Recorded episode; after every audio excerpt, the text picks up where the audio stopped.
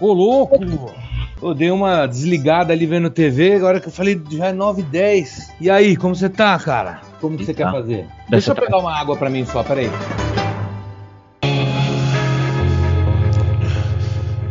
Mundo Mastric, programa 034. Olá pessoas, viajantes do mundo Mastric, beleza por aí? Esse aqui é o programa 34, 34 episódio desse podcast que é um pouco de tudo e muito de nada.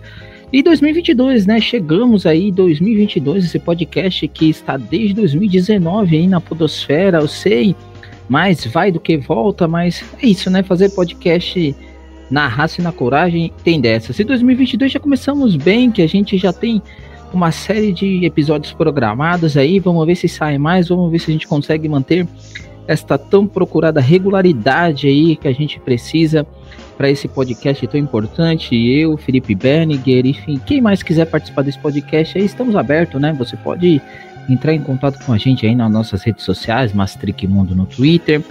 Pode também apoiar a gente se você quiser compartilhando esse episódio, trazendo novos ouvintes para o Mundo Mastric ou você pode entrar em apoia.se barra Mastric e a partir de cinco reais por mês ajudar esse podcast. Sim, você pode ajudar financeiramente esse projeto a continuar o seu trabalho, que é pouco, mas é de coração. E nesse episódio de hoje aqui, de coração, foi muito bom mesmo conversar com o Maurício Nosnica. Ele que tem o site Las Mil Camisas, entre no site, é muito legal, é muito interessante. E aí tem uma coisa de buscar futebol alternativo, jogos perdidos, enfim. Tem muita história legal no site dele, entrem lá. E aí eu chamei ele para bater um papo, né, para falar sobre futebol, falar sobre vida, enfim, contar um pouco da história dele, que eu acho interessante essas pessoas aí que tem que ter a sua vida pelo menos em algum momento gravada aqui para serem relatadas e as pessoas conhecerem. Então, vamos junto aí conhecer a história do Maurício Nosnica e as mil camisas, hein? Que lenda é essa?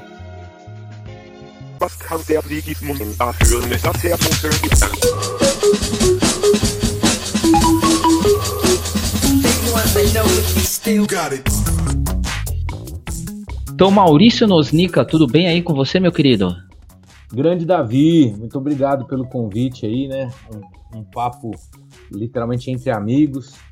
Você é um cara aí que, que fez uma trajetória que é muito parecida com, com as coisas que eu gosto, assim, né? Nessa mistura de de rock, de, de punk, de política e de futebol, né? Um tema, de certa maneira, que já foi uma, um certo mistério dentro dessa cena é, mais politizada, né? Mas essa cena mais punk.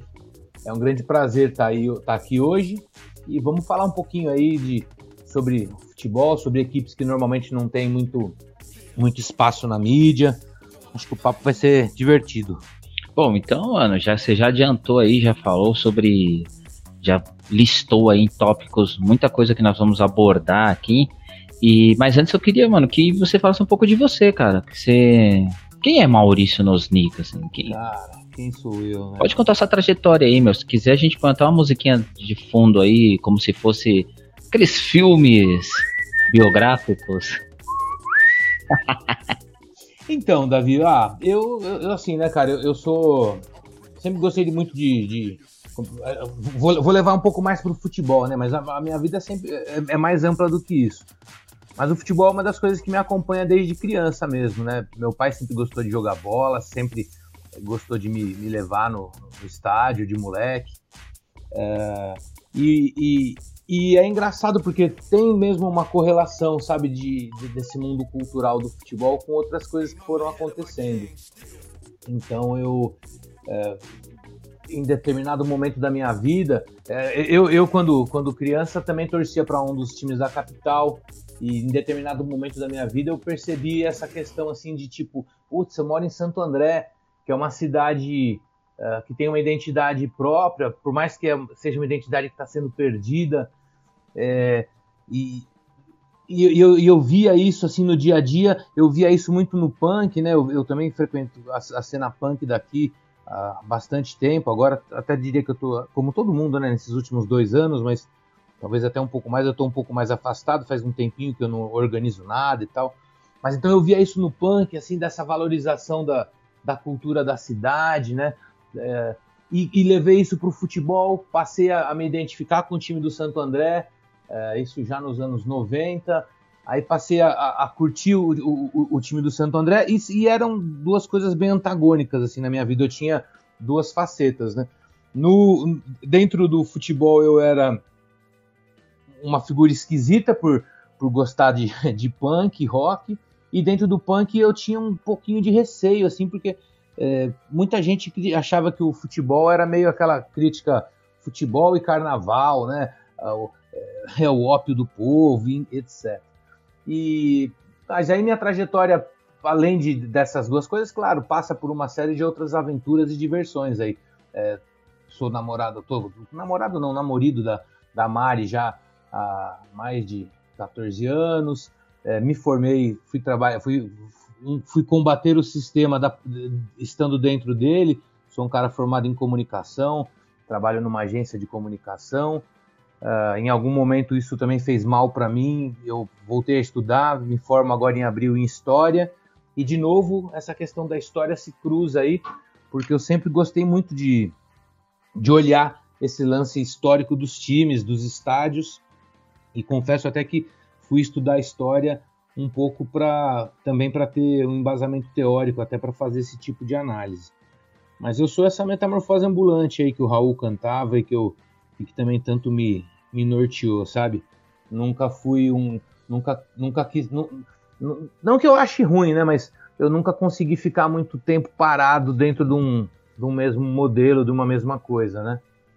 Ô, Maurício, muita aí, coisa aí, né, cara? Muita coisa. Tô velho já, tem muita história. É, mas é o bom de ficar velho é isso, é contar a história, cara. Exatamente. E mas eu queria começar perguntando algumas coisas. Eu queria primeiro ir numa parte final ali que você tocou, você falou sobre a questão de combater o sistema dentro dele, né? E aí você falou da sua formação como publicitário. Em cima disso vem uma pergunta lá. Você falou que desde criança sempre você ia no estádio, né? Seu pai, uhum. que a gente teve né, a oportunidade de conversar várias vezes, vimos o jogo junto, então sei que também é um cara fissuradão em, em futebol. É, você nunca pensou em fazer algo dentro do futebol quando você estava pensando em fazer faculdade, tipo, trabalhar com futebol? E por que, que você escolheu a publicidade? É, porque parece, assim, relatando essa experiência da adolescência com futebol e com punk, que a publicidade não casa com nenhuma dessas duas, né? Como é que chegou nisso e por que que não foi é, não foi algo relacionado ao futebol ou você não fez uma formação dentro do punk, né? Que é, eu sei que você toca, então, né? Muita gente que não que tá ouvindo não conhece, mas sei que você toca, então também. Por que que aparece a publicidade? Eu acho, eu acho interessante é, esse ponto aí. Cara, é, é, é muito legal, até porque, primeiro que o mundo hoje está muito diferente de quando eu tinha 16, 17 anos, né? Hoje um jovem de 16, 17 anos que está aí no, no novo ensino médio, né? Nessa papagaiada que os caras, de certa maneira, vão colocar aí para para esses novos jovens, é, na, na, minha época de criança o mundo ainda era um pouco linear, sabe? Você tinha aquela ilusão de, cara, abaixa a cabeça, estuda, estuda, estuda. Aí você passa numa faculdade, abaixa a cabeça, estuda, estuda, estuda, arruma um estágio, trabalha, trabalha, trabalha, isso vai te garantir o sustento da sua vida aí para você é, conseguir fazer as coisas, né? Claro, estou falando isso, eu, para quem não, como vocês estão só ouvindo a minha voz, um homem branco, heterossexual, ou seja, é, tive todas as, as facilidades que o mundo entrega para esse perfil, né? Que hoje eu tenho muita consciência disso. Mas mesmo assim, é, também não foi fácil para mim as coisas. Nunca, eu sempre tive muita, muita é, muita dúvida em relação ao futuro, né? Eu sempre tive essa, eu sempre tive, sempre tive uma, um perfil de, de querer planejar as coisas, né? Então eu sempre ficava, putz, é, sempre quis ser muito independente, né? De poder fazer minhas coisas é, sem bancando a minha, minha própria vida e mas era muito cuzão ao mesmo tempo, né? Eu não, cara, eu, não, eu, eu, fui, eu fui demorar muito da a entender o que era estudar. Começa por aí. Eu, eu fiz todo o primeiro grau dentro da linha de tipo, cara, decora, aprende, faz, faz a prova para aprender. Não para aprender, né, mas para você passar, para seguir essa linha linear que eu falei. Quando eu cheguei na época, o primeiro grau, o primeiro, era o primeiro grau, né, o fundamental, é, acabava no oitavo ano, eu fui para ET, Lauro Gomes, que foi uma das melhores experiências da minha vida. Foi aí que o punk caiu Foi a primeira vez que eu vi que eu convivi com, com um cara que era punk, que eu nem até hoje eu nem lembro quem que é, para falar a verdade. Isso é 92. E eu era um punk que estudava lá na ET, a mesma ET onde o Mal, que era o vocal do, dos Garotos Podres, tinha estudado, tal. Então a ET tinha toda uma, uma relação com isso. Eu fiz eletrônica, cara. E bom, um jovem do ABC fazer eletrônica tinha tudo a ver com uma, com uma carreira do ABC que já desde os anos 90 ali já vinha se, se descompondo, né? Esse lado da, da indústria, a gente perdeu muito isso aqui na região.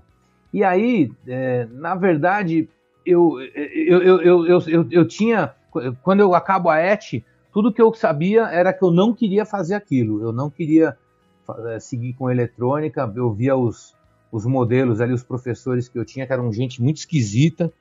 O que eu gostava na ET mesmo era de jogar bola, era, era um lado assim de, de uma liberdade que a gente. Foi, que muitos jovens só foram ter, talvez, na faculdade. Tanto que eu cheguei na faculdade mais CDF até. E aí, quando foi a hora de eu prestar um vestibular, eu, cara, não tinha a menor ideia do que eu, do que eu queria, do que eu podia fazer, do que eu teria, do que eu tinha de potencial para conseguir arrumar um, um trampo na vida, para falar a verdade, sabe?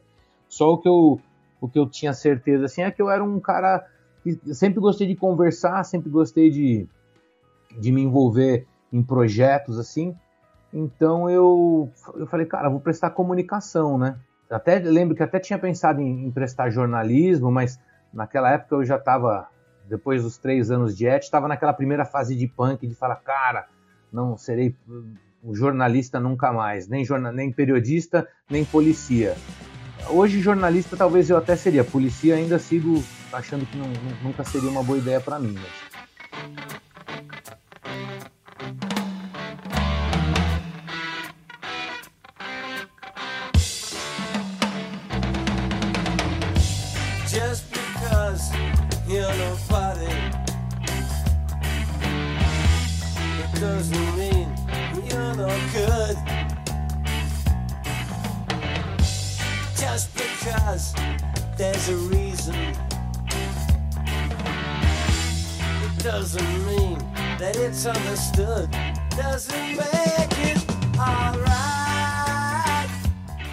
E aí eu fui fazer comunicação e dentro da comunicação você tinha o jornalismo, a publicidade e tal. E eu confesso que numa certa inocência eu falei, cara, eu vou fazer publicidade exatamente para entender esse jogo aí.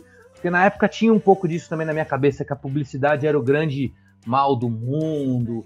E eu fui meio que com, com, essa, com essa ideia de entender um pouco por dentro, ao mesmo tempo pensando, pô, eu vou trabalhar com é, em alguma empresa aqui da região. Era muito, eu era muito bobão mesmo, a verdade é essa, cara. Hoje eu, eu, eu olho com esses olhos hoje. E uma vez lá dentro, uma vez estudando, né, eu falei, putz, tem que arrumar um trampo. Trabalhei em algumas empresas até meio nada a ver, mas depois eu tive a sorte de trabalhar na Mãe Terra, né? Eu já era vegetariano, trabalhar na Mãe Terra e aí foi a primeira vez que eu encontrei um trampo assim que me que satisfazia a minha alma, né? Que eu falava, porra, tô numa coisa que eu gosto e tal. Por que, que eu nunca fui atrás de uma coisa com futebol? Na verdade, eu até tentei, mas eu também é, não conseguia separar o coração da profissão. Então, assim, eu não me imaginava indo trabalhar num outro time que não o Santo André nessa época.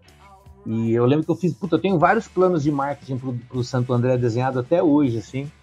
Mas como isso não deu certo, eu comecei a dividir minha vida em, em, nessas facetas aí que eu digo, né? Então eu falei, bom, vamos fazer o seguinte, vamos vestir a, a, o uniforme do operário padrão aqui, sabe? Abaixar a cabeça aí no, no, no trabalho para levantar uma grana e, e, e, na, outra, na outra parte da minha vida, cara, vamos pro punk, vamos pro estádio, vamos para uma vida mais, mais libertadora, né? Com, com o tempo e a maturidade que a idade nos traz, eu acho que eu até consegui enxergar que dentro do, do, do ambiente de trabalho tem mais coisas para se fazer do que o próprio trabalho, né? A gente pode se envolver muito nas relações é, pessoais, a gente pode se envolver muito nessas relações de trabalho mesmo que existe, e tentar, inclusive, melhorar. É um ótimo jeito, eu acho, assim, de todo mundo que tem uma visão é, menos. Ah, uma visão que, que acredita num, num, mundo um pouco melhor, menos filho da puta. Se tem um lugar bom pra gente começar a, a, a colocar isso em prática é no trabalho, né? Então, é, isso é um pouco de por que, que eu fui cair na propaganda, por que, que eu não entrei para isso, mas agora eu tô com 40 e vou fazer 45. Eu tenho espero que eu tenha mais meia vida ainda pela frente. Então, me formando em história, a, a, na minha cabeça eu, eu penso muito em, em, começar a voltar agora um pouco para o ambiente escolar mesmo. Quero, penso em, em, dar aula, penso em participar com isso. E, enfim, são, é, é, o próximo plano que eu tenho na, em mente. Pô, legal. Você vai virar um, prof, um colega de carreira, né? Pois é. É a minha carreira que eu, eu escolhi. Sei, você, você também me influenciou de certa maneira. Ah. Você, os, os, demais amigos professores. Temos vários, né? É, as pessoas mais bacanas que eu via na cena sempre eram professores, né? É interessante isso. Pô, é, dá, dá um.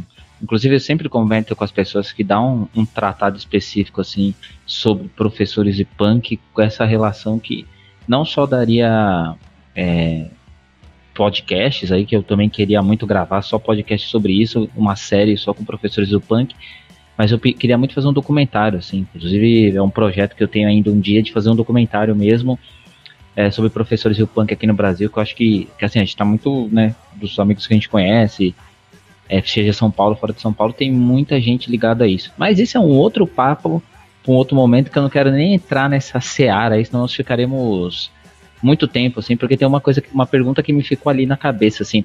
Você lembra que você, tá, você falou que foi na. Quando você saiu do, do fundamental, foi pro médio, né? Uhum. Ali, que você teve contato com punk. Você lembra como foi a primeira vez? Como é que foi, assim, tipo, você já gostava de música? O que, que você ouvia, assim, tipo, pra chegar no punk, assim? Cara, isso eu lembro bem, né?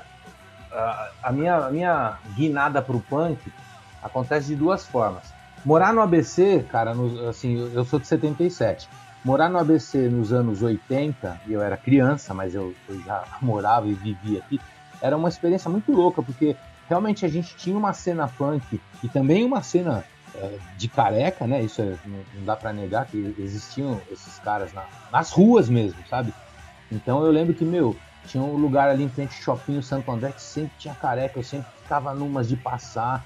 É, eu lembro que quando tinha eu jogava bola num clube aqui que é o primeiro de maio, jogava na BB também, mas no primeiro de maio às vezes jogava e tinha domingueira lá, e na saída da domingueira é, sempre tinha um, um, monte de gangue. É, daí você ia, ia, ler o jornal no outro dia, puta, punks e carecas se detonam, saem na treta, papapá.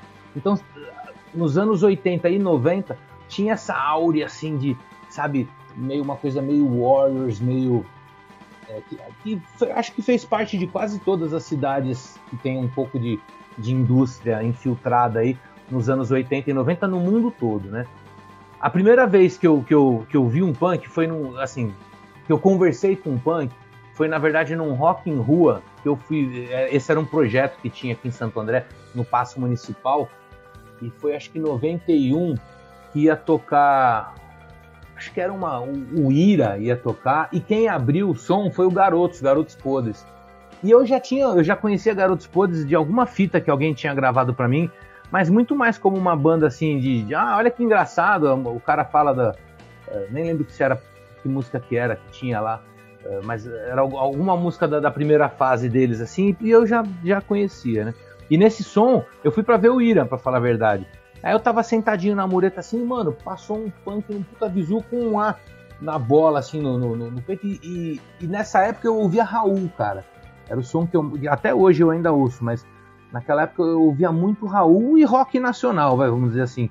É engraçado pensar nisso. A molecada de hoje talvez não saiba o que é, mas a gente não tinha outra fonte de, de conhecer música que não o rádio, né? Então às vezes você pegava uma. Você pegava uma rádio punha lá para tocar na, na na, na rádio rock, e a gente até tinha algumas rádio rocks alternativas aqui na, no, ABC, né? A Patrulha, a, uma outra rádio que tinha. E então você tava lá ouvindo, puta, tocava uma música, você fala, cara, acho que eu gosto dessa banda, como é que ela chama? Aí, com muita sorte, você ia atrás de um disco, ou você ia gravar uma fitinha, enfim. E eu gostava muito de Raul, meu tio curtia Raul tal. Minha família toda assim curtia um pouco. Eu tinha uns dois, três vinil do Raul. E, e, eu já tinha me ligado que o Raul tinha a ver com. Não, não, lembro nem como, isso eu não lembro como, mas eu já tinha me ligado que o Raul tinha um pouco com essa pegada do anarquismo.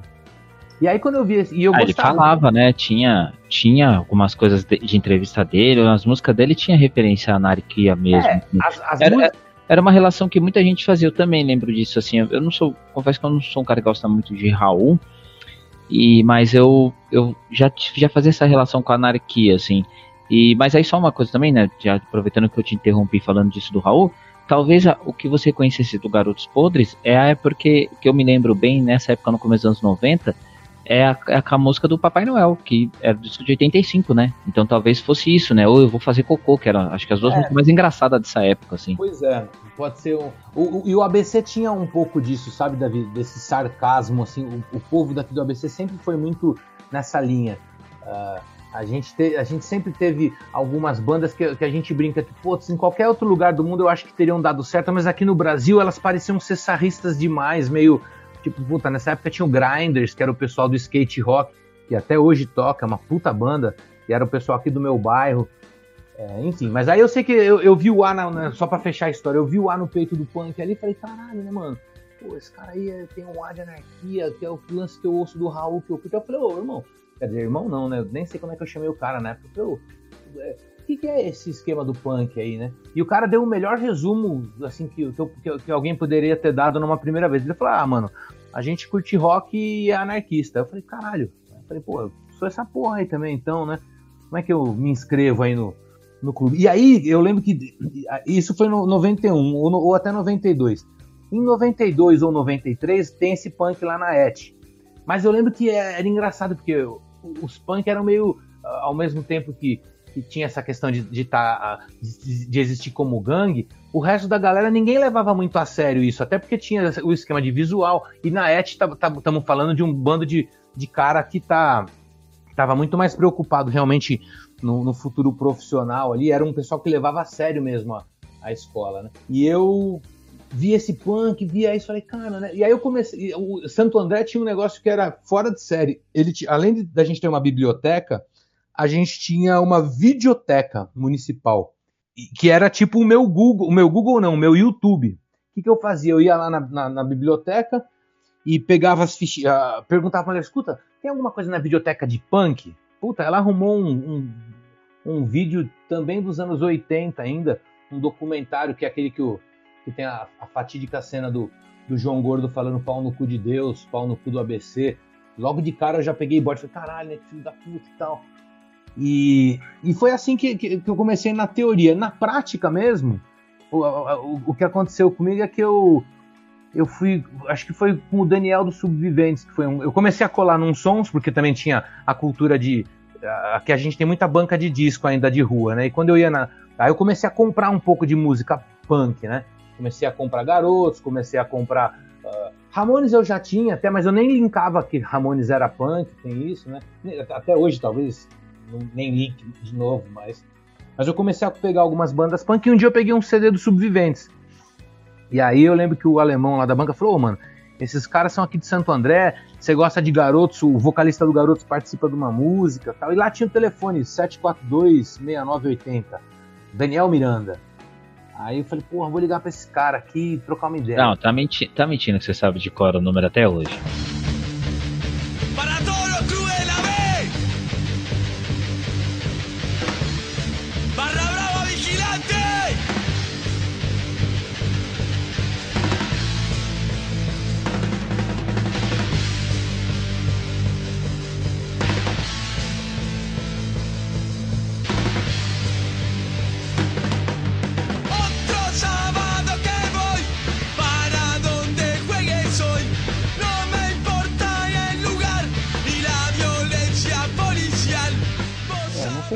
Mas eu, eu, eu, o Daniel, eu liguei a cobrar para ele durante uma vida inteira, cara, é muito louco. E, mas eu, e o Daniel é tio do Gui, né?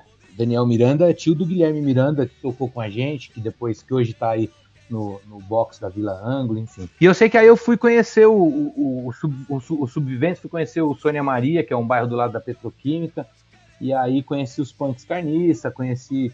Aí comecei a, a, a frequentar a cena já na, acho que na segunda metade dos anos 90 para frente.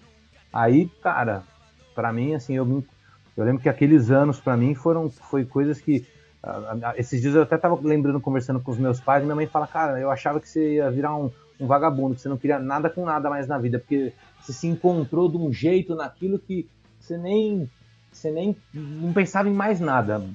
É uma sacanagem da minha mãe, porque eu, eu já tava, eu já tinha trampado, eu já tinha feito um monte de coisa, mas é que teve uma época que eu perdi um trampo, e eu fiquei uns dois meses que eu falei, cara, vou ficar só fazendo show e fazendo coisa, assim, a gente tem um monte de coisa na cena, mas realmente não trabalhei. E nessa época eu ainda morava com a minha mãe e com meu pai, então eles deram essa pesada. Mas foi assim que eu, que eu acabei caindo no punk. E, mas não deixei de ouvir as coisas que eu gosto.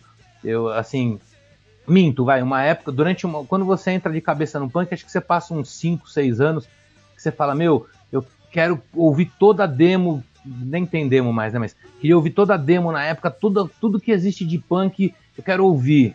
E aí você fica só naquilo, só naquilo nem. Aí aos poucos, você, na hora que você entende um pouco acho que daquela onda, você volta a dar um, uma olhada para o lado e começa a olhar o ska, volta a ouvir metal sem, sem ter nenhum preconceito, volta a olhar MPB, volta a olhar uma série de coisas que. É, claro, né, não nada que seja idiota, assim, mas músicas que não necessariamente tenham um, um ritmo tão, tão similar. Não, faz parte, pô. Eu, eu, eu sou um cara muito ligado a, ao rap, assim. Lembro que uma época da minha vida eu, eu, neguei o rap, eu não queria ouvir, assim.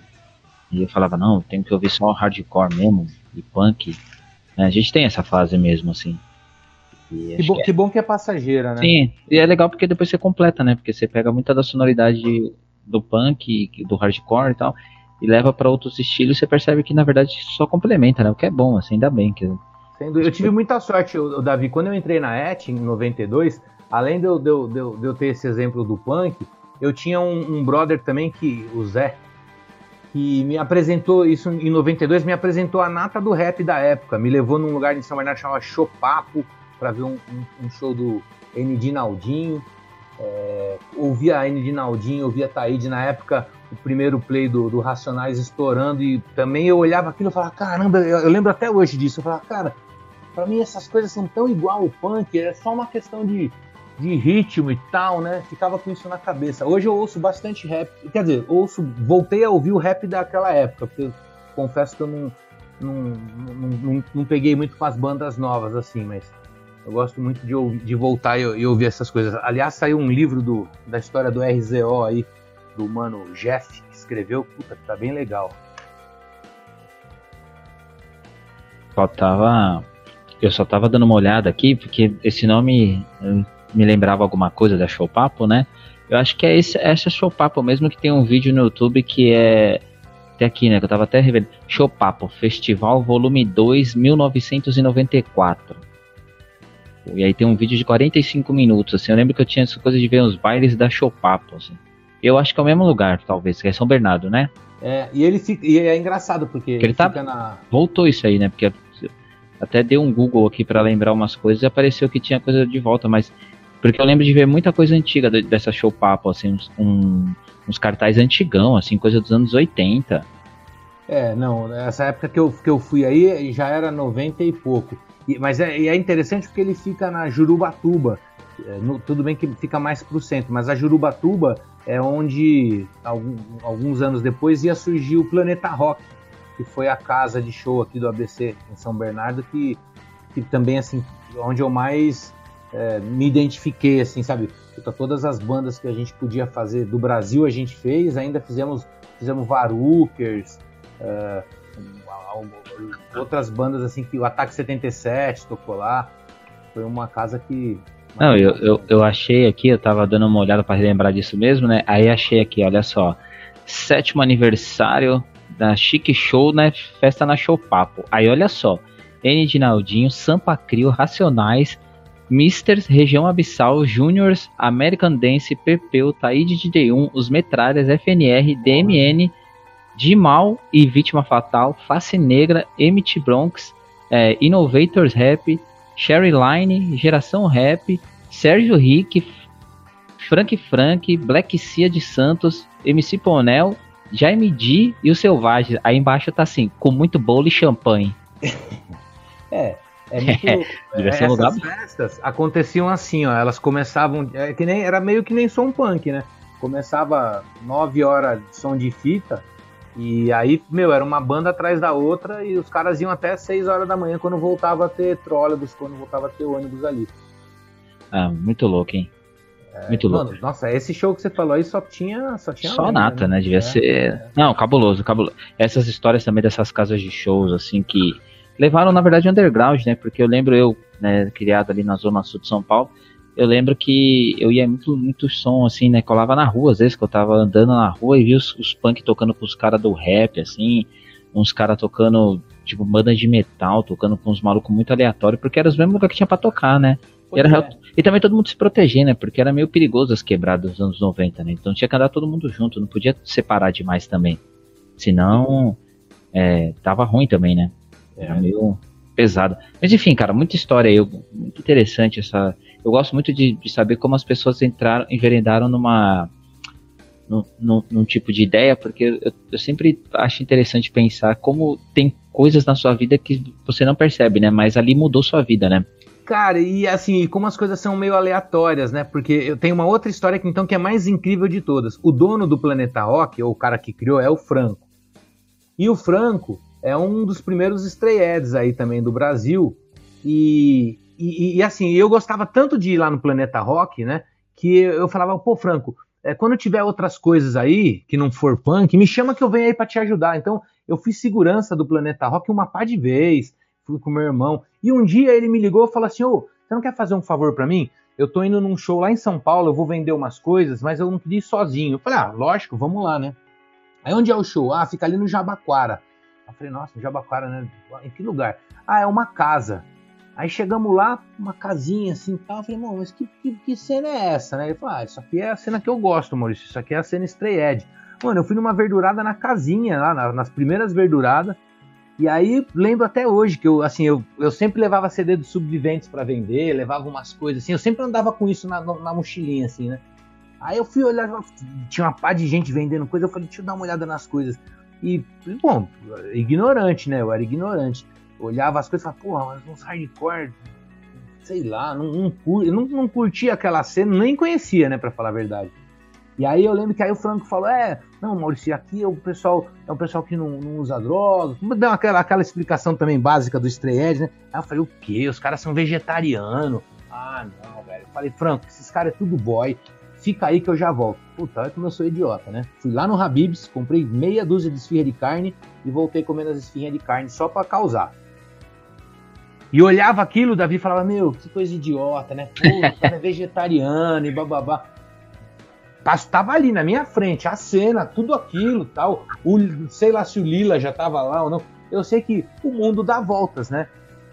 Três anos, quatro anos depois, sei lá quantos anos depois, que me caiu a ficha do que era o vegetarianismo, do que isso representava, e voltei a frequentar. Voltei não, e passei a frequentar as verduradas, né?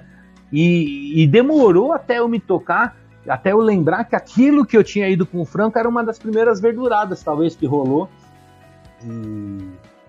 Então, assim, ó, tá que vendo a história acontecer, né? É, e, mas eu fiquei, ao mesmo tempo, eu fico, fiquei meio triste de falar assim, puxa, né? Às vezes a gente fala, pô, como é que as pessoas não, às vezes a gente quer tanto passar uma ideia para as pessoas e, e a ideia passa na frente da pessoa, não tem jeito. Se ela não estiver pronta, né, cara, é, é, difícil, né, de da gente enxergar essa a, a realidade. A, a, quando você vê as coisas como espectador, é muito, é muito complicado de você falar, puxa, é, por que, que você não virou vegetariano ali, né? Enfim.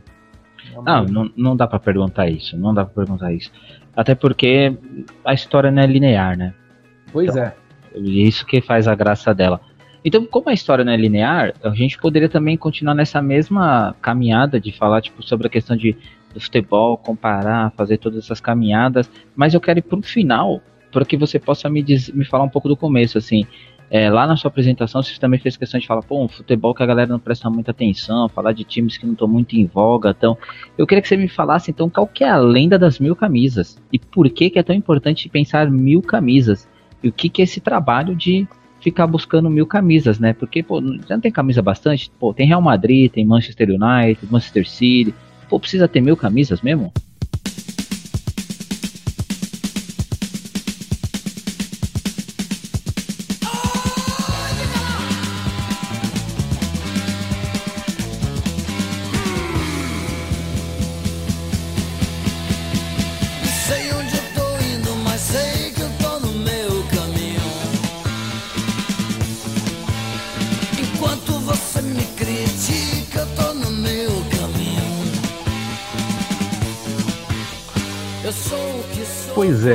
Então, olha como as coisas se repetem, né?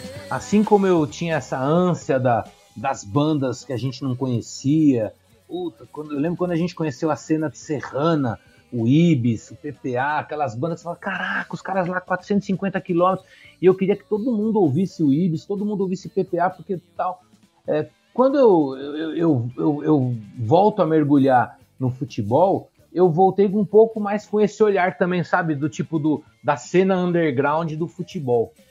E, e, e, também, assim, também já era uma coisa que eu, que eu meio que já tinha um pouco de gosto uh, pela questão, assim, eu sempre curti os times argentinos na época que passava Libertadores até na, na manchete. Eu lembro, eu lembro de umas coisas assim de, de, de ver aquela. umas coisas mais aleatórias, né? O Penharol quebrando o pau, não sei o quê.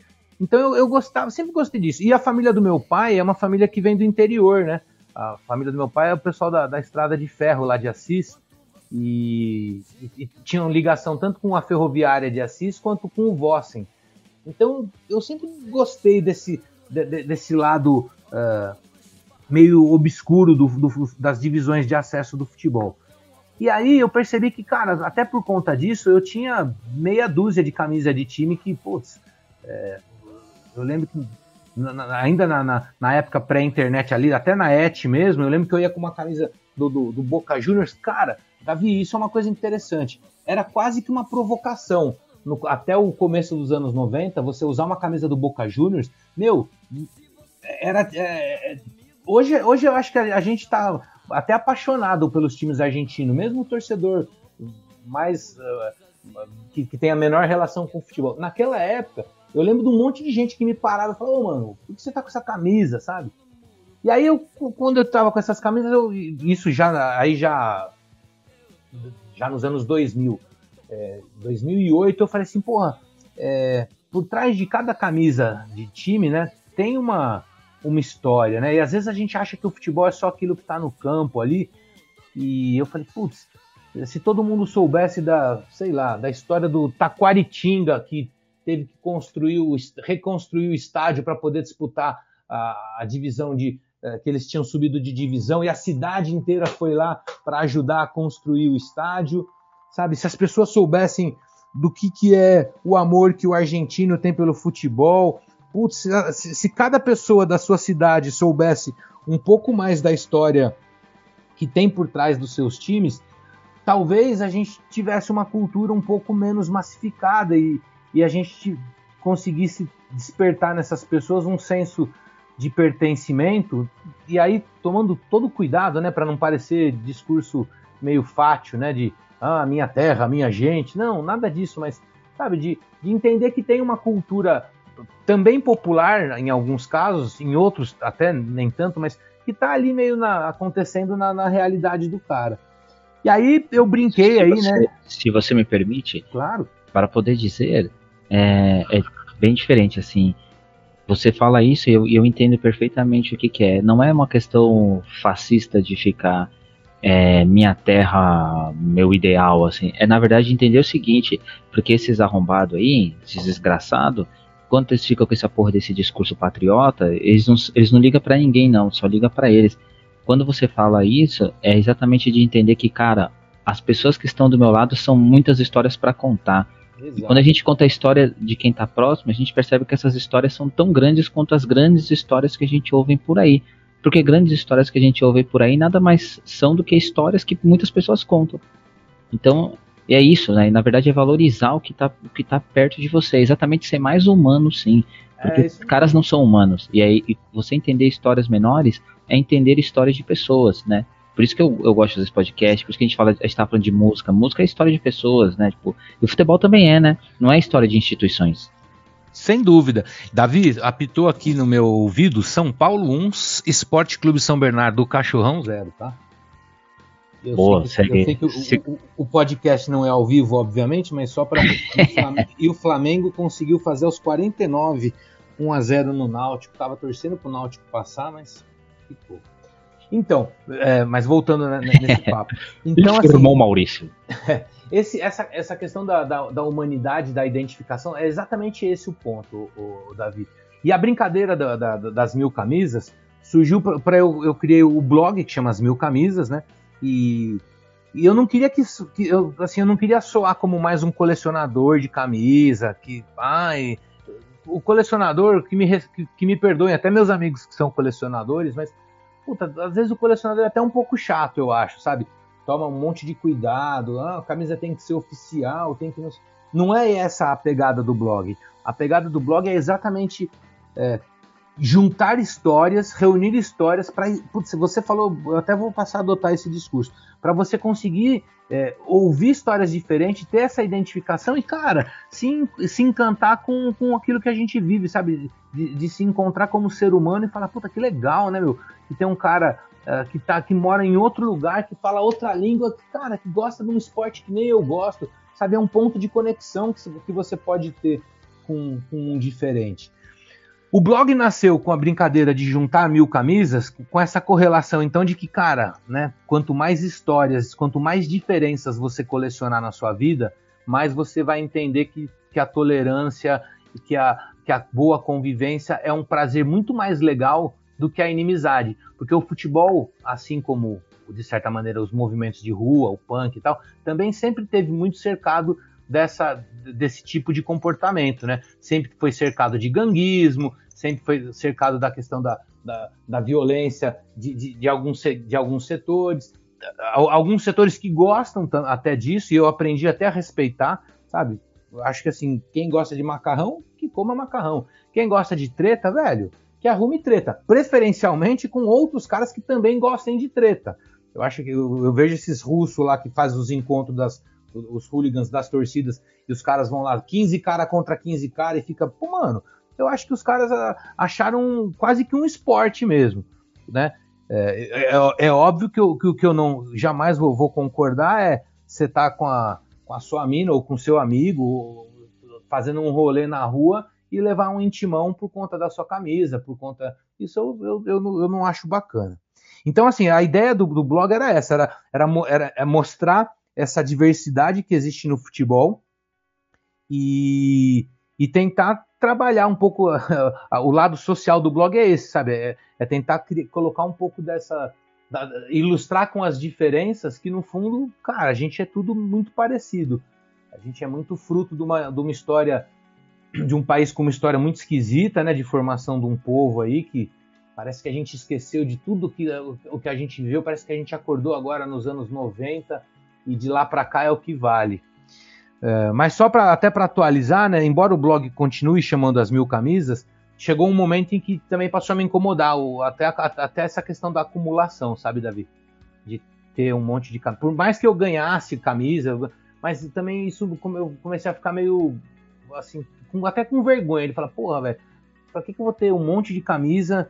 Né? E aí eu parei, eu, eu dei uma mudada. O que, que eu faço hoje? Hoje eu coleciono experiências. Então, às vezes, cara, vem uma, a experiência vem por meio de uma camisa. Ou uma camisa que eu ganhei, que eu troquei, enfim. Mas essa experiência pode vir de um jogo, então eu, eu tenho eu acompanho bastante jogo, né? É, sou fãzaço do, do, do, do, pessoal dos Jogos Perdidos, faço um pouco esse, é, esse trabalho também de pegar um jogo da quarta divisão, um jogo de um lugar diferente e, e, e fazer um registro para o futuro de uma coisa que talvez é, nenhum outro veículo vai fazer. Um registro que, que também, para, é, parafraseando o que você falou aí, não é um registro tanto só pela instituição, mas é um registro muito pela torcida, pelas pessoas que estão ali, né? O que, que é essa, essa relação de apoiar o time da cidade. Uh, São Paulo, principalmente, tem muitas, tem muita cidade que teve time disputando o profissionalismo e que acabou é, abrindo mão disso com o passar do tempo e que ainda tem seus estádios e agora a gente está vivendo cada vez mais essa questão da, uh, da explosão imobiliária nas cidades do interior. Então tem muito estádio sendo vendido para virar supermercado, dava até letra de música isso, hein? Para virar supermercado, para virar é, condomínio. Então o segundo jeito de eu registrar essas experiências é visitar esses estádios e contar o que, que já aconteceu ali. Né? Então tem as camisas, tem os jogos, tem, e tem a, a, visita aos estádios. Esse é o jeito que, que, eu, que eu conto essas diferenças e essas experiências relacionadas ao futebol. É, aí no final das contas não, é, não, é, não são as suas mil camisas, né? São mil camisas. Exato. São camisas até mil no, no, numa expressão que é até de São Paulo, né? Que a gente quando fala mil, fala, nossa, quer, quer dizer que é um monte de coisa, né? Podem ser várias, né? Pois é. Acho que é, é, é bacana. E, meu, vou, vou, fazer uma pergunta bem clichêzona mesmo, mas eu, eu, acho que vale a pena fazer. Às vezes os clichês são interessantes. E qual foi o, o lugar que você esteve, assim, no estádio que você falou, mano, não acredito que eu tô nesse jogo perdido, assim, tipo, não perdido no sentido de que seja mais alternativo, mas algum que você fala, nossa, não acredito que eu tô nesse jogo, assim, qual foi, assim? É... Ah, teve duas partidas, né? É... Não, teve mais de duas, na verdade, vai. Mas assim, duas que relacionam muito esse o estilo que eu, que eu, que eu queria vivenciar mais aqui no Brasil e que, também não fico choramingando por não ter isso, que foi um jogo do São Paulo, né, em, Hamburgo, e graças a, a, a um, um, brother, até que o, o, Mandioca que me ligou um dia falou: oh, tem um alemão aqui em São Paulo, putz, o cara não tem o que fazer, aí você não quer fazer um rolê com o cara? Eu vivi, vivia sendo babados do, dos gringos punk que aparecia, que eu falava, ah, lógico, onde o cara tá? Tá ali no, na Vila Mariana. Peguei o cara, trouxe pro ABC, fizemos uns rolês, na época a gente tava ensaiando com, com visitantes, levei o cara no ensaio tal. Ele era torcedor de São Paulo e era, inclusive, bem envolvido lá nas, nas organizações é, sociais do clube. E aí um dia a gente tava, a gente sempre assim, até alguns anos atrás, a gente tava, vinha conseguindo juntar grana um ano, metia uma parcela no cartão aí e tava fazendo uma. comprava uma passagem para qualquer lugar da gringa que tivesse dentro de uma possibilidade de grana que a gente tinha. E aí, uma vez nesse lugar, a gente, hora que pagava as contas e sobrava um dinheiro, falava, bom, tá aqui o dinheiro que a gente tem. E aí a gente estava em. Puta, não era nem na Alemanha, acho que a gente estava em Amsterdã, cara. Que era na época a passagem mais barata, foi para lá que a gente conseguiu ir. E esse cara me falou, falou, pô, você tá em Amsterdã? Cara, tem um trem, eu acho que é Amsterdã, tem um trem que sai daí meu, que você consegue vir para cá em três, duas horas e meia, tal. Você não vem assistir um jogo, puta.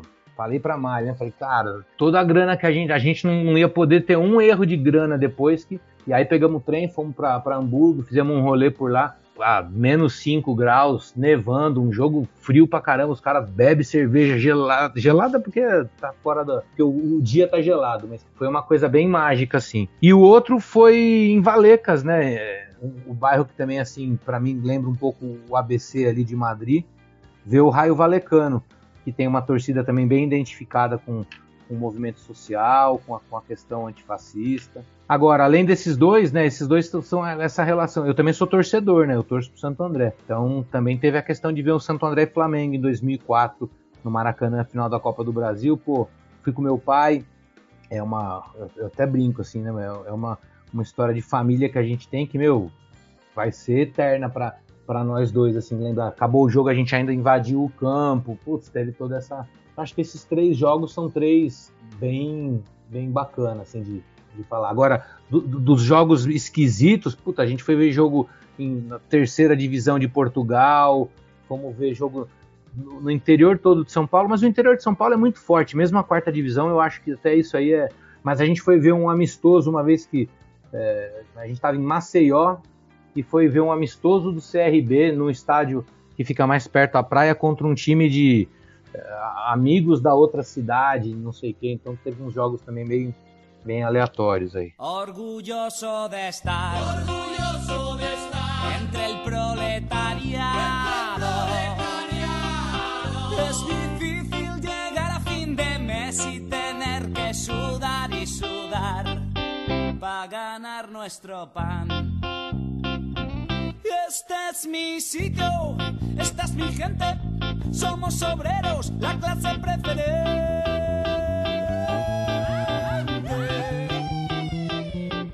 Por eso, hermano proletario, con orgullo yo te canto esta canción. Somos la revolución. Sí, señor. La revolución. Sí, señor, sí, señor. Somos la revolución. Tu enemigo es el patrón. Sí, señor, sí, señor. Somos la revolución. Viva la revolución. E Maurício, uma pergunta, talvez que dê, dê espaço pra gente fazer uma crítica assim rápida, assim também sem soar meio piegas, assim, que eu também não sou. É, faz muito tempo que eu abandonei essa coisa de ser de querer fazer críticas sociais fodonas, assim, porque no final das contas acaba soando muito superficial e também tem gente muito mais preparada para fazer essas críticas do que eu, é óbvio, né? Mas é, por que, que você acha, assim, que. Pô, o Brasil é o país de futebol, cara. Todo mundo fala isso, isso é, é um bordão falado aos quatro ventos aí, né? Gritado em todos os cantos aí. Por que, que a gente ainda tem essa coisa de que tá, é o país do futebol, mas parece que a gente não gosta de consumir futebol em si, assim. A gente gosta muito de consumir algo que é relacionado ao futebol ali, que eu vou, vai, chamar academicamente de espetáculo ali, mas o que, que, que, você acha, cara? Tipo, é, por que, que a gente não tem essa coisa de do de ver o futebol menor tanto na TV, assim, ou ver, é, ver as pessoas consumirem? Porque, querendo ou não, sei lá, você pega a Várzea, pô, a Várzea tá lotada, cara. A Várzea, todo bairro tem 300 mil times de Várzea, a, a galera gosta muito de ver time de Várzea, assim. Mas por que que tem esse gap, né? Que a gente não vê em muitos lugares, assim. Você fala, poxa, eu queria que tivesse mais aqui no Brasil e a gente às vezes acaba, pra não ser tão babaca, a gente fica chorando tanto, mas a gente vê em muitos lugares, né? Que tipo, o gap quase não existe entre o que é Várzea e o que são as divisões menores, até chegar na primeira divisão, assim. Aqui não, né? Aqui parece que a gente tem a várzea, um gap, a esse futebol que hoje, que hoje em dia está sendo dominado por empresas, né? Que é o futebol da terceira, da quarta, da terceira e até da segunda divisão, e o futebol da elite da primeira, assim, né? Por que que tem isso, assim? Porque não parecem as mesmas culturas, assim. Não sei se você entendeu minha pergunta, assim. Ah, entendi. Ah, assim, é, também não dá para teorizar né, com, com, nenhuma base científica sobre isso. O que eu, o que eu sinto bastante é que o Brasil até determinada, a gente sempre foi um país muito pobre, pobre em todos os sentidos de, de, de cultura, de grana, a gente tinha pouquíssimo acesso às coisas aqui, né? Então eu acho que a gente e o futebol e a praia, de certa maneira, são não são... e conhecendo você só para quem tá ouvindo não não entender errado, como eu te conheço, eu sei o que você está querendo dizer, então você me permita dizer isso quando você fala pobre de cultura, não é no sentido que a gente não produz cultura, é exatamente que o que a gente produz de cultura não é compartilhado entre nós, né? Exatamente, a gente não, a gente é, é, pobre no sentido de consumo disso. Então, assim, cara, sempre teve banda, sempre teve tudo, sempre teve um monte de coisa acontecendo, mas a gente é, o, o, ao, ao, mesmo tempo, a, a, nossa sociedade tem um, um, certo lado hipócrita, assim, sabe? É, de, de, de, de ter um, uma queda por, por alguns glamours que a gente caiu nessa conversa e eu nunca consegui entender, né? que foi, por exemplo, a vitória do shopping center. Mas só para então para tentar construir um raciocínio. A gente, te, a gente sempre teve duas coisas que eram gratuitas e que tinham muito acesso fácil, que era o futebol e a praia. Então essa ligação do brasileiro que mora nessa faixa litorânea uh, com a praia, cara, sempre foi muito forte e a ligação com o futebol também. É, é só uma teoria é, meio aleatória, até eu diria, tá? Mas o que eu acho é que. Não, aqui nós estamos mesmo no, no, que a gente está sentindo, assim, tipo, não é. Também não. Ninguém tá querendo aqui tecer a tese de, de doutorado, assim. É. É, não, mas é que eu, eu, eu já, eu, eu, já olhei por esse, por esse ângulo algumas vezes. E eu sinto que a partir do momento que, que, que, esse, que o brasileiro começou a ter um pouco. Primeiro, um pouco mais de grana e segundo, um pouco mais de acesso a alguns hábitos de cultura de massa e que tem um. Não sei se é glamour a palavra, sabe?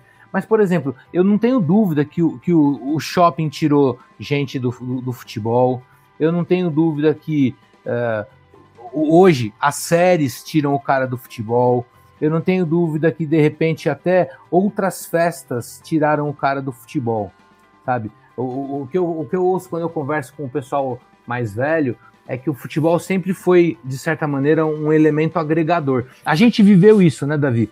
O, o futebol foi um elemento agregador pra, pra, entre nós em relação ao autônomos, por exemplo. Ele, ele, ele, ele, ele foi uma espécie de, de, de cola ali que uniu quem, quem, quem jogou no autônomos, quem joga ainda até hoje, é, de uma maneira diferente do que se a nossa amizade fosse estritamente ligada pela música, até que também tem uma outra cola.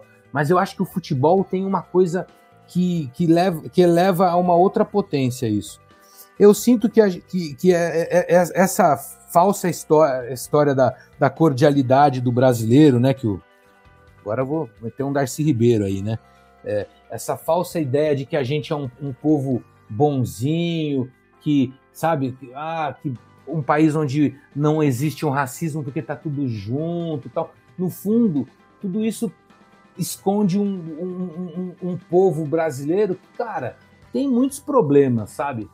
Então, quando a gente vê é, o, o a, a, vitória do shopping, a vitória do, do, automóvel, né? Pô, cara, como é que pode a periferia? É, eu entendo, obviamente, como meio de transporte, mas é, eu vejo um consumo do automóvel por, muito ligado a essa questão do status ainda, sabe? Então, esse tipo de sentimento, eles. E aí não é nem só com o futebol, sabe? Mas eles não têm tanta sinergia com o esporte como um todo.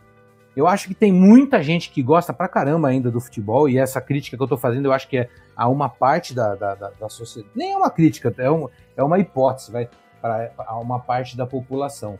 Eu sinto que é, as, as, nem todo mundo enxerga esses momentos com, com tanto prazer como, como, como, como, alguns, como alguns outros enxergam, né? Como eu não. Também acho que não dá pra gente.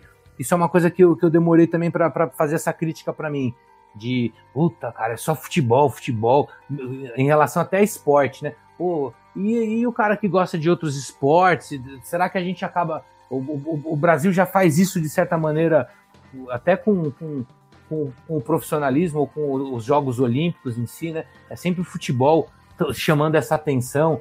Então, a impressão que eu tenho é que é uma cobra que cada hora uma cabeça morde a outra, né? Então, primeiro o futebol uh, engoliu todos os outros esportes. Então esse país não era o país do esporte, era o país do futebol. Aí o país do futebol que tinha time em tudo que era lugar tal, o, alguns times evoluíram, cresceram e engoliram essa cabeça do, do, do dos, dos, demais times. Daí a pouco surgiu uma outra, uma outra cabeça que são o, os times europeus que foi lá e cara, ou seja, antes o cara gostava de futebol, depois ele gostava só dos times do, dos, dos, times mais tradicionais. Agora você já tem uma geração que só gosta do, do, do, que, aliás, você tinha uma geração que só gostava dos times europeus e agora você começa a ter uma outra geração que é uma geração que nem gosta tanto do clube. Ela tipo, ela curte o time que o Neymar tá atualmente, mas de novo, isso é uma parcela da, da sociedade, né? Tem gente na torcida do Santo André aí, pô, tem o pessoal da velha guarda, ou mesmo uma molecada que vai lá que, cara, os caras fazem 100% das partidas no ano, Davi. Estamos falando de um time que vai jogar em Araraquara na quarta-feira às 10 horas da noite, sendo que é gente que trabalha e tal. Então, eu acho que esse lance do Brasil ser o país do futebol foi um pouco do reflexo daqueles anos 60 e 70 que o Brasil ganhou tudo, estava por cima ali na, na, na questão das conquistas, né? Todo mundo gosta de daquilo que é que está ligado às conquistas, e quando o Brasil entrou um pouco em decadência, primeiro pela seleção e depois com, com essas outras coisas que foram acontecendo, eu acho que perdeu esse, esse charme que antes existia. Mas as pessoas ainda gostam de manter essa, essa, essa, esse posicionamento com não, o Brasil é o país do futebol. Eu, eu também não concordo mais com, com, com isso, não. Mas olha, nem acho, Davi, eu já achei que a Argentina era o país do futebol. Eu tenho, das últimas vezes que eu fui para lá, agora o dinheiro está mais curto, faz tempo até que a gente não, não faz um rolê desses, mas é, mesmo na Argentina eu também comecei a enxergar um pouco disso, sabe? Que, que já tá. É, e, e, talvez não seja nem ruim, viu, cara? Talvez também a gente querer que todo mundo goste da mesma coisa ali, que fique focado naquilo. Talvez seja legal, que, puta, um cara quer curtir natureza, o outro quer curtir o cinema, o outro quer plantar uh, um jardim, o outro quer gostar de cozinhar. Talvez esse seja um, um. a, gente, a gente fique um pouco carente aí, né? De a gente que gosta muito do, do futebol fica se sentindo um pouco desprestigiado, mas enfim, só um pensamento. Cara, é interessante, eu gosto disso, assim, e essa é a ideia desse podcast, pelo menos para mim, assim, é que a gente fale sobre as coisas que a gente tem um feeling, que a gente gosta de pensar delas a partir do nosso ponto de vista, assim. Eu acho, aí acho válido, porque, sei lá, como a gente já conversou aqui várias vezes, né, nesse podcast, a gente tenta não ter nenhuma opinião que seja homofóbica, racista, machista, sexista. Então, tirando isso, eu acho que a gente pode falar sobre coisas que a gente tem impressões, e essas impressões podem estar certas, pode estar errada, então é, é, é válido, assim. Eu achei, então achei interessante, assim. Eu só queria fazer alguns apontamentos que eu acho interessante falar, e até pra gente já encaminhar pro final mesmo. Eu acho que a questão do esporte, como um todo, ele tá ligado à questão da educação. É, a gente não tem uma cultura esportiva na escola. É, a gente tá falando de um, de um lugar onde a, uma, a escola particular cara, né? Ela não tem nem aparelho para esporte, quanto mais a, escola pública né? Isso é impressionante, assim, porque você vai em escola, tipo, talvez algumas escolas de elite, assim, tenham ginásio esportivo, né? E até um amigo nosso, né, da Lituânia, né, o Paulius, ele, eu lembro que, eu lembro que quando ele falou para mim, falou, não, né, porque a escola na Lituânia é muito ruim, assim, e aí ele tava me mostrando, pô, lá tem ginásio, lá tem um monte de coisa, assim, pô, porra, e se os caras acham a escola lá ruim, assim. Falei pra ele. Aí quando eu levei ele numa escola aqui, eu falei, mano, ó, isso aqui que é uma escola. Você sentiu nossa diferença, assim, pô, sabe? O que, o que a gente faz com a cultura esportiva no Brasil ainda é um milagre, assim, visto que as pessoas tratam muito mal o esporte. Então acho que uma das questões que a gente não gosta de esporte como um todo é, é a ausência de cultura educacional, assim. Com relação ao automóvel, eu nem, nem quero me estender quanto a isso, né? Porque muita gente sabe, né? Que já ouviu nesse podcast, mas o automóvel é, minha, é, é, meu objeto de estudo nas ciências sociais, né? Foi minha tese de conclusão de curso, então é um tema que eu acho que relaciona muito, assim, mas acho importante falar que, para mim, uma coisa que bate muito no automóvel que está ligado ao futebol é a questão do, do, da identificação do consumo, assim. Que foi ali que você falou, né? Que, as, a, tipo, como, por exemplo, Neymar é uma grife, né? Você não consome futebol, você consome o Neymar, tipo. Exato e aí, aí entra outra história que hoje em dia que dá um debate bem interessante no futebol, né? Que é o futebol usado como arma principal desse soft power aí que a gente tem no mundo, né? Você pega, por exemplo, essa aproximação do, dos petrodólares aí cada vez mais com, com times, porque antes era só você patrocinar, ou você comprava o time e ficava na sua, assim, né? Agora não, né? Agora o time ele vira a bandeira mesmo do cara pro cara limpar a barra dele como pessoa, né? Então você pega, tipo, por exemplo, o Mohamed Bin Salman aí investindo pesado no Newcastle e se fazendo bandeira de disso, assim, então é, é um outro elemento que o futebol tá entrando também, que é uma parada que a gente vai ter que discutir muito, assim. E, e, é, uma, é uma coisa perigosa, né, Davi? Porque assim, talvez a gente não tenha abordado isso porque é uma coisa meio óbvia, mas o futebol tem um pouco da. É, do, até do excesso mesmo emocional que ultrapassa alguns limites racionais, né? A gente faz cagada pelo time, a gente, quem gosta de, do, do, seu time, puta, mistura as coisas, né? Vai trabalhar bravo porque perdeu, enfim. E aí eu fico, e, e esse perigo que você tá bem colocando aí, cara, eu fico imaginando, você já imaginou se o Bolsonaro acaba as eleições aí fala: quer saber? Vou fazer uma SAF num time. Né? Já, já me incomoda o absurdo ele fazer essa questão que ele foi o primeiro presidente a, a fazer isso com, a, com essa frequência, né? Que é o lance dele vestir uma camisa de um time por semana. Isso já, cara, já me, me deixa. Ah, não, ele, ele dialogou muito bem, assim, não, não no sentido elogioso, né? Exatamente no sentido escroto mesmo. Ele foi um líder popular que realmente, porque você pega, tipo, vai o Lula, né, que é um líder popular sem ficar nessa bosta de é, antagonismo entre um e outro, assim, no sentido de que, nossa, meu Deus, os dois são o mesmo lado da moeda, né, o que é mentira, né, claro. que são totalmente diferentes, mas, assim, o, o, padrão do que o Lula tinha de populismo, que a gente, sim, pode dizer que o Lula é um, é um líder popular, de verdade, assim, mas ele tinha identificação com o clube dele ali, assim. Por mais que tivesse outros clubes, ele sempre fazia questão, né?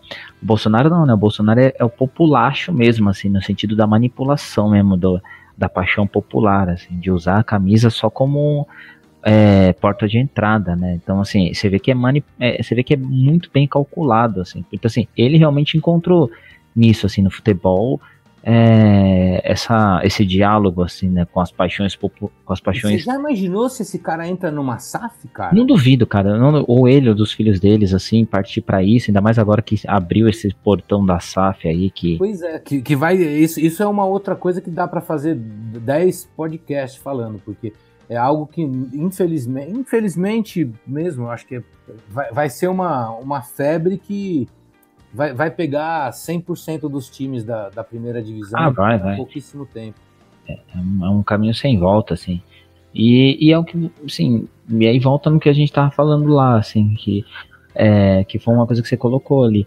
é, a gente pega, por exemplo, na Argentina, qualquer outro lugar, está se perdendo essa questão da paixão do futebol, que pra, é um esporte muito popular, porque a, a própria ideia de comunidade, ela se, é, hoje em dia, ela se pulverizou muito mais, assim, se a gente tinha até ali, começando nos 2000, essa coisa dos bairros dormitórios, ainda tinha essa coisa de, ah, mas ainda tinha uma cultura local, hoje em dia os bairros já estão sendo pulverizados de uma tal maneira que não existe mais cultura popular, né? É, o futebol acaba indo nisso. Aí você pega essa coisa, por exemplo, de matar os campos, de destruir, vender, né? Até que você fez a brincadeira ali, né? Que da letra de música, como já deu, né? De vender estádio. Então é você matar a cultura popular mesmo, você vai matando, tipo, o único elo mesmo que tem de comunidade, assim, que daria um, uma, até uma outra linha, assim, pra gente discutir, que é essa coisa de futebol como, como um sentimento comunitário, né? Claro. Que eu, eu, eu gosto do meu time, puta, eu vou ficar triste, mano, eu vou chegar... Não, até do ponto de vista geográfico mesmo, né? Se você parar pra pensar que o campo é cada vez mais um dos poucos lugares que você... O campo e a praia, tô falando isso porque eu, eu também tenho isso na cabeça são os, um dos poucos lugares em que você ainda consegue chegar numa pessoa que você nunca viu e falar, oi aí, meu, beleza? Sabe, você, você puxa um papo com o cara do, com, com, com, uma, com muita coisa que já está em comum, sabe? Provavelmente o cara mora aqui, provavelmente o cara já está... Então, até como é, ambiente, é, o, é assim, é, essa... é, é, o sociável pela dinâmica da sociabilidade, né? Não é tipo, por exemplo, não é, ah, eu vou chegar nessa mina no shopping porque eu quero pegar ela ou pegar esse não. cara. É o bagulho de você chegar. Muitas vezes você nem chega na pessoa, né? Tipo, a situação chega, assim, aí quando você vê, você tá trocando ideia com uma pessoa, tipo, aleatória ali, assim, porque aquele lugar proporciona isso, aquele lugar é para isso, né? É, eu, eu, não vou dizer que seja necessariamente só para ele, mas que ele propicia isso, Sim. como as praças já o fizeram, né? E, e, acho que assim, eu sei que a gente deve estar chegando no fim. Eu gosto muito disso que você colocou agora, em relação que também a gente não achar que o futebol é, é uma, uma entidade própria e que permeia, que tá ali. Na verdade, ele é um, um grande reflexo mesmo de tudo que a gente está vivendo. E agora, quantos anos você está, Davi? Já fez 40 não? Não, vou fazer 39 agora. Ah, você tá novo ainda, né? eu, vou fazer 45. E assim, não que eu, que eu comece a me sentir velho, mas eu começo a, a, entender umas coisas que eu ouvia quando eu era moleque e que eu achava meio esquisita dos caras falar esse negócio. Ah, não é, não é essa, o clichêzão que também me incomoda. Na minha época era mais legal. Não é isso, mas a gente consegue, eu já consigo enxergar mudanças de comportamento da, da, das pessoas com, coisas que eu olho e falo assim, caramba, velho, eu não realmente eu não consigo me identificar com isso. Eu prefiro a coisa como era do meu jeito. Então, por exemplo, voltando na questão da praia. Porra, velho, eu sempre adorei levar um violãozinho na praia e ficar fazendo um som ali, sabe? Cara, hoje isso morreu, cara. Morreu. A molecada não curte mais isso. A molecada prefere levar o, o, o, ou um aparelhinho de som já para curtir um outro som mas não tem essa questão de produzir. E outra coisa, talvez seja meio bobinho, inocente, meio idealista, tonto, mas, cara, a gente perdeu um pouco desse tesão de, de sonhar as coisas, sabe? De, de sentar ali e trocar ideia.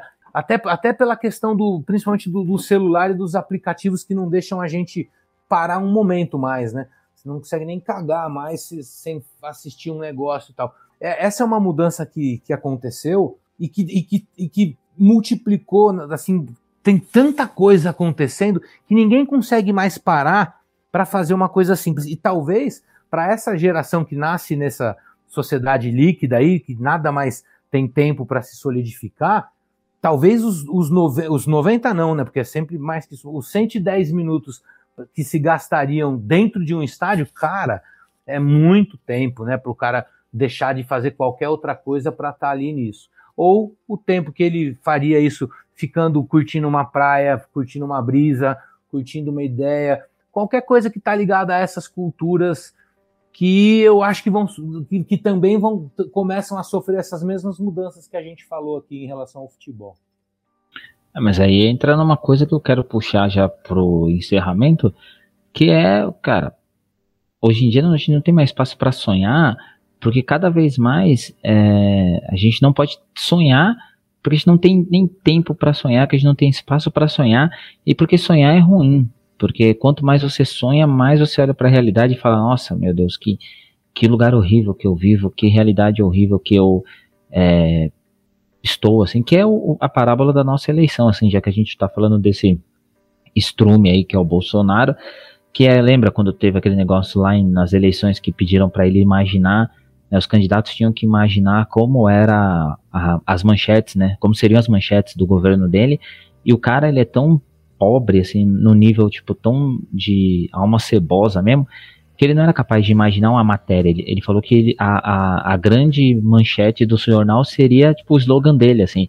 Ou seja, porque essas pessoas, mas é isso, né, tipo, porque esse, esse fascismo, esse autoritarismo que ele carrega, não deixa ninguém sonhar, porque ninguém pode imaginar. Você tem que viver todo dia com medo, todo dia com receio, todo dia, sabe, vendendo almoço para comprar a janta. Então tudo ali entra, tipo, a música, o futebol, a política, a religião, é, todas as, todos os nossos ambientes sociais, eles viram ambientes que a gente não pode mais sonhar, né? Que a gente só pode reproduzir, assim. E é isso, surgem as, as dinâmicas autoritárias, né? É, e aí, então, disso eu queria te perguntar uma coisa, né? Aí você pode até ficar à vontade aí para completar, finalizar, mas aí você responde minha pergunta. Qual é o seu maior sonho relacionado ao futebol?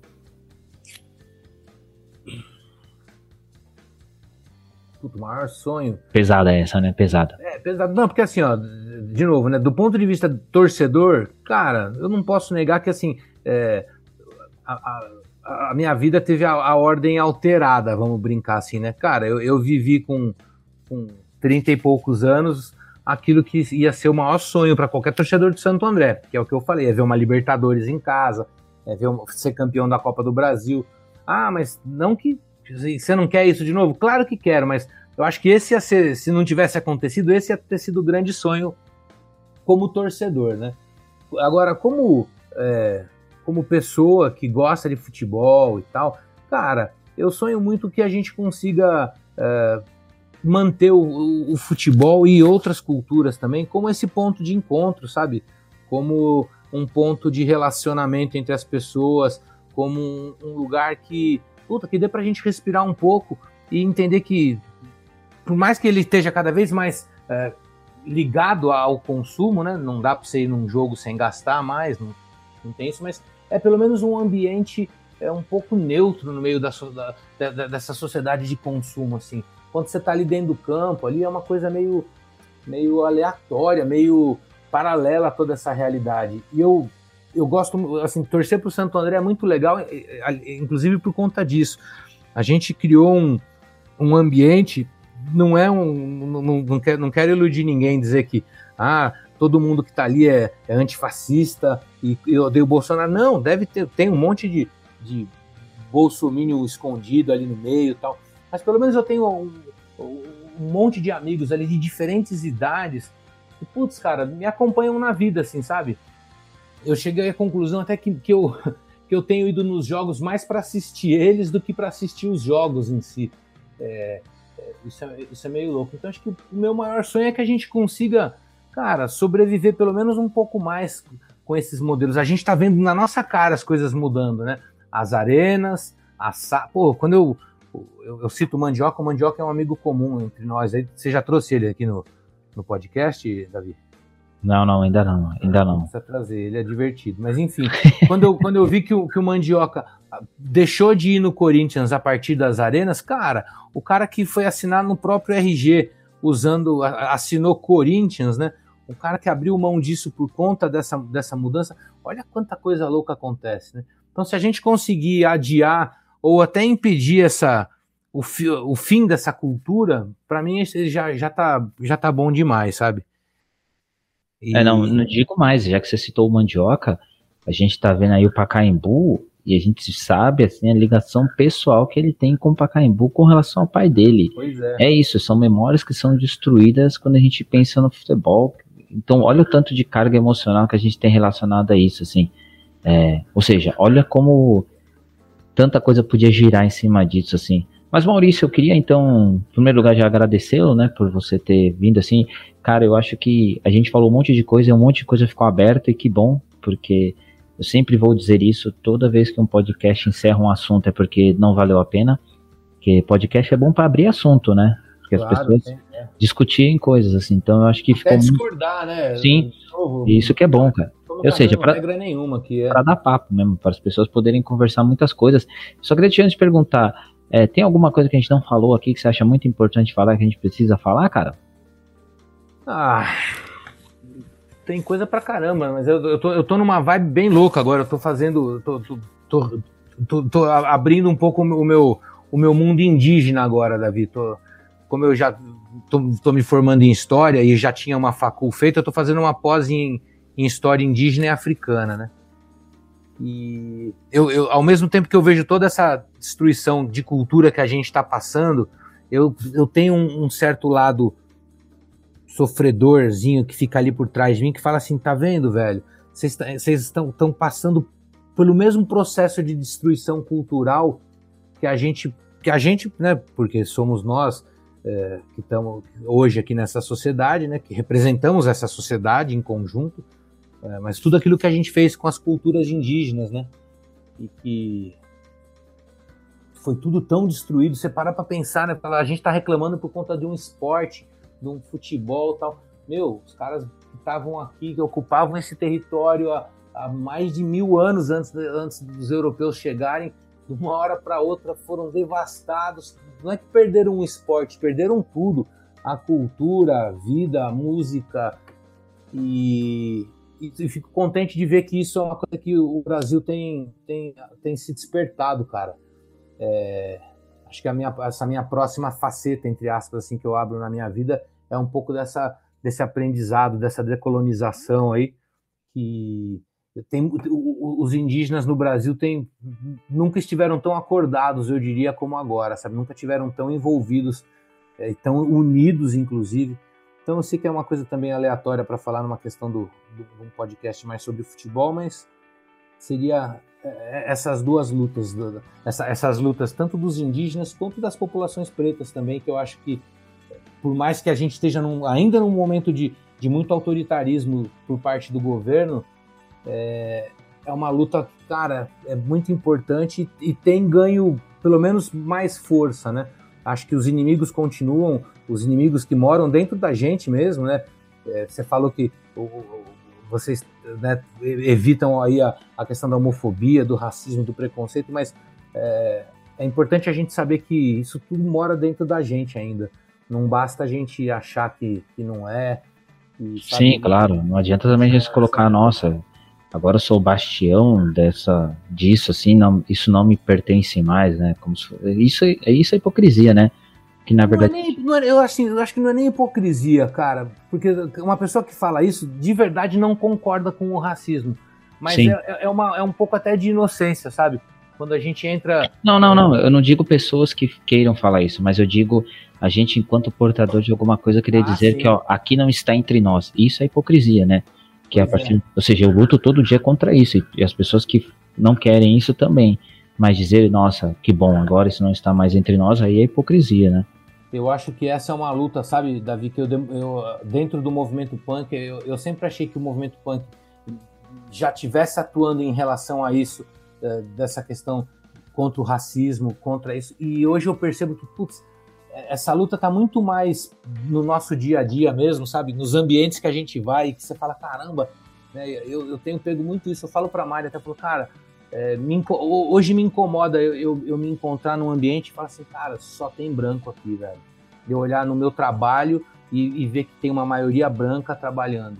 Então eu acho que essas desconstruções e essas lutas aí são a, é uma, uma ótima partida aí pra gente se engajar tanto quanto com os nossos times é, tanto quanto esse amor que a gente tem no futebol, também ter esse amor pela, por essa mudança que o, que, que o nosso país tem que passar aí no, nos, nos, próximos anos. Firmeza, Maurício. Foi muito bom aqui conversar com você. É, ficam todas essas provocações aí. E agora vamos falar então, cara, das, das músicas, né? Porque quem está ouvindo aí o podcast vê os trechos de uma música. O que, que a gente ouviu aí durante o programa que você selecionou e o que, que a gente vai ouvir de encerramento? Bom, a gente ouviu durante o programa é, um pouco das músicas até que acompanham essas fases todas, né?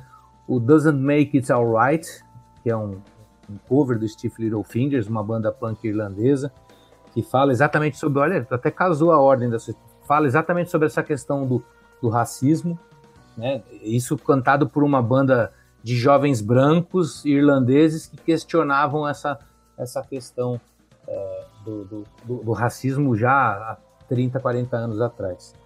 É, a gente ouviu também o En Las Malas, do Tango 14, que é uma banda que mistura o rock e o futebol lá na Argentina, e fala também um pouco dessa questão do. Aí sim, mais do coração torcedor mesmo, que a gente foi até meio sério hoje aqui, né? Mas a gente também é meio fanfarrão, a gente é torcedor também, o Davi também é assim, de, de, de, sofrer pelo time e tal, enfim. E essa música em Las Malas fala, é o, é o tango falando que é, não só nas, nos bons momentos, nos maus momentos, esse torcedor também vai vai estar tá ali acompanhando. Aí a terceira música é exatamente uma contraposição, só para dar um chute na canela, né? O Raul falando que, meu, enquanto é, desde aquele tempo, quando o resto da turma se juntava para bater uma bola, ele estava pulando o muro com o Zequinha no fundo do, do, quintal da escola. O Raul sempre foi um cara que foi muito crítico ao futebol, assim, é muito louco isso. E, e só para mostrar que as coisas não precisam ser 100% andar no mesmo sentido, né, para valer a pena, assim. A quarta música, El Vals del Obreiro, do Escape, é, também, confesso que eu falei das músicas, nem tinha me linkado, mas tem tudo a ver com aquilo que eu falei do, de um dos jogos aí, né, que é uma banda lá do bairro de Valecas, a torcida, inclusive, canta, uh, e eles, eles já musicaram o canto da torcida, e a torcida canta algumas coisas do Escape no, no estádio. E para tocar por fim, aí eu não sei se você conseguiu achar aquilo lá, não? Não, tem aquela lá também, se quiser. Mas só que é a pedido do, do convidado, pô. É, então. a, é a, aquela a famosa, né? Que é o hino também do time que você já citou aqui. Pois é. Ah, então a, a última é, é, o hino do Autônomos, que era um time aí que eu e o Davi jogamos, entre outras pessoas, uh, e, e, que está sendo tocado pela banda que eu e o Davi também fizemos parte é, junto com, com alguns outros personagens que a gente foi citando aí durante esse papo, né?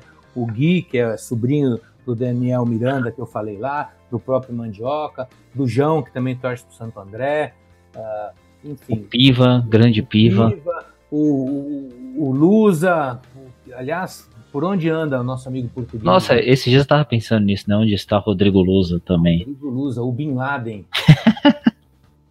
o homem que dava golpes de de, ah, esqueci, de rugby durante jogos de futebol. É. Gênio. Me levou para treinar rugby uma época, uma, uma, outra hora eu te conto essa história aí. Caramba, como é difícil esse jogo. Ah, é difícil, pô. Tem, tem, que ter muita moral. Não tem essa moral de bater nos outros assim, não. Sou muito. Não, mas se fosse só isso, era. Tem problema apanhar, né? Não, é, o jogo é difícil. Tem as regras também, tem, sim. Né? Tem, uma, é, tem uma dinâmica que a gente não não tá acostumada, é muito esquisito. Não, eu Quer falo esquisito, isso, é genial, assim. Sim, eu, não, eu, eu também acho. Falando... Eu, eu tentei, tipo, eu aprendi futebol americano, né? Tipo, que não é futebol, né? O tal da, do, do NFL lá. Eu aprendi o jogo vendo a galera jogar, né? Tipo, vendo na TV. E eu entendo as regras, hoje em dia eu consigo entender um jogo perfeitamente. Até me considero um cara que entende um pouco mais, assim. Mas rugby não dá, cara. Você assiste o rugby, o negócio não, não pega. É muito difícil, cara. Eu até consigo entender, mas eu confesso que, assim, é, é, é uma dinâmica tão diferente do futebol, essa questão de você não poder ir, ir, ir, para trás, né? Para trás você só pode passar. Enfim, é um negócio que me. Eu lembro que eu ficava bastante perdido, assim. Foi uma das, das situações que eu me sentia mais perdido no, no esporte, foi, foi treinando rugby com ele. Então a gente vai ouvir a última música aí, só para né, pra, pra Sim. O, o, hino do Autônomos, que também até tem a ver com um pouco com, com o escape, porque a gente também brincou um pouco aí misturando. E depois, quem quiser procurar bota, no YouTube Fora de Jogo. É, tem um Aut outro nome, né? É, não, tá, tá, tá como Autônomos FC a música é, mesmo. Autônomos FC, isso mesmo. Mas pode deixar, tá tudo linkado aqui no, no ah, da descrição aí, desse episódio aqui. Tecnologia. Aqui. É, então, cara, tudo moderno aqui.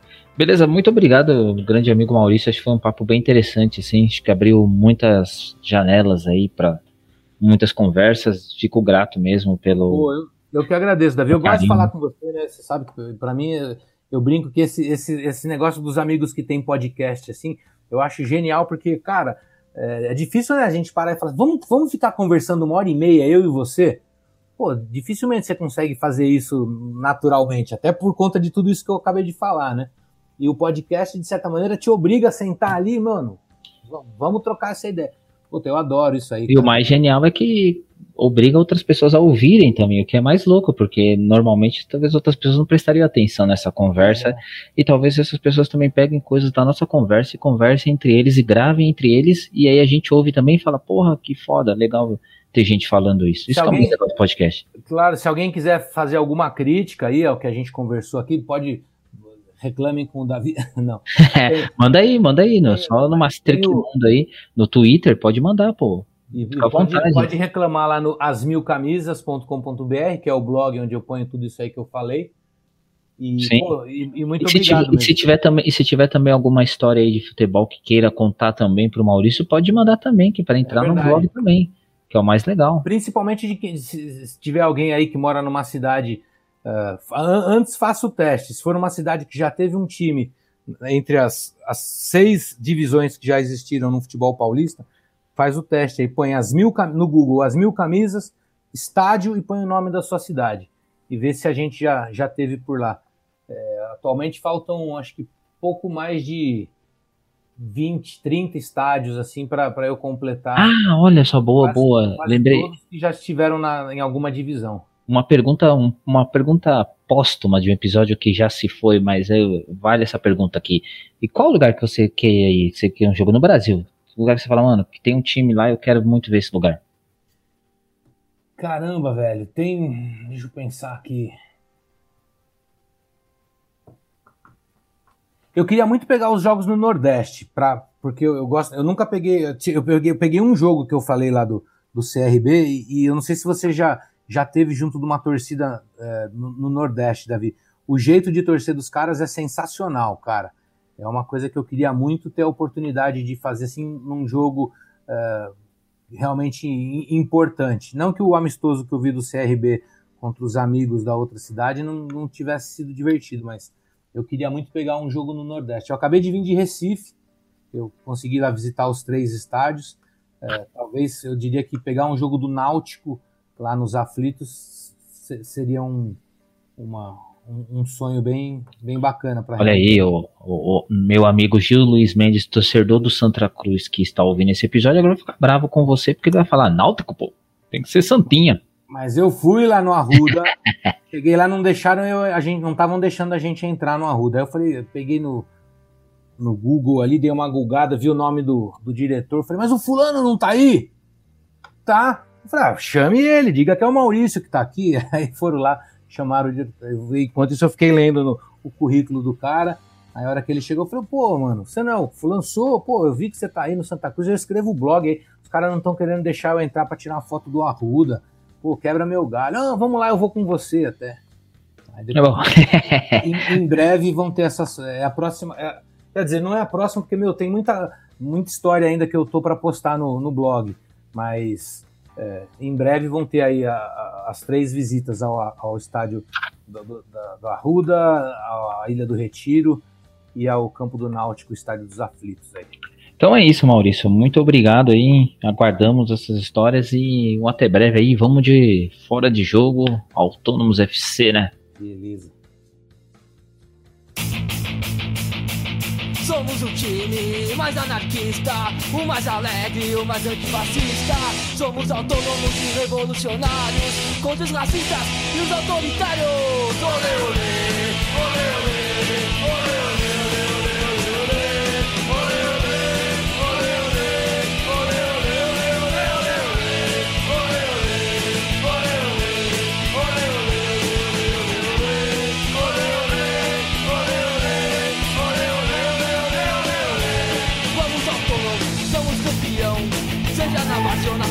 divisão.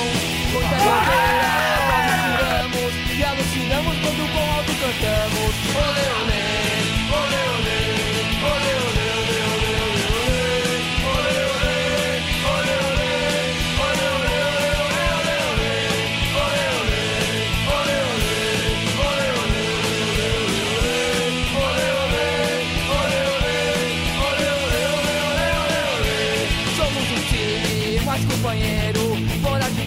Reserva parceiro Vermelho e negro, nós enxergamos Por nosso alto,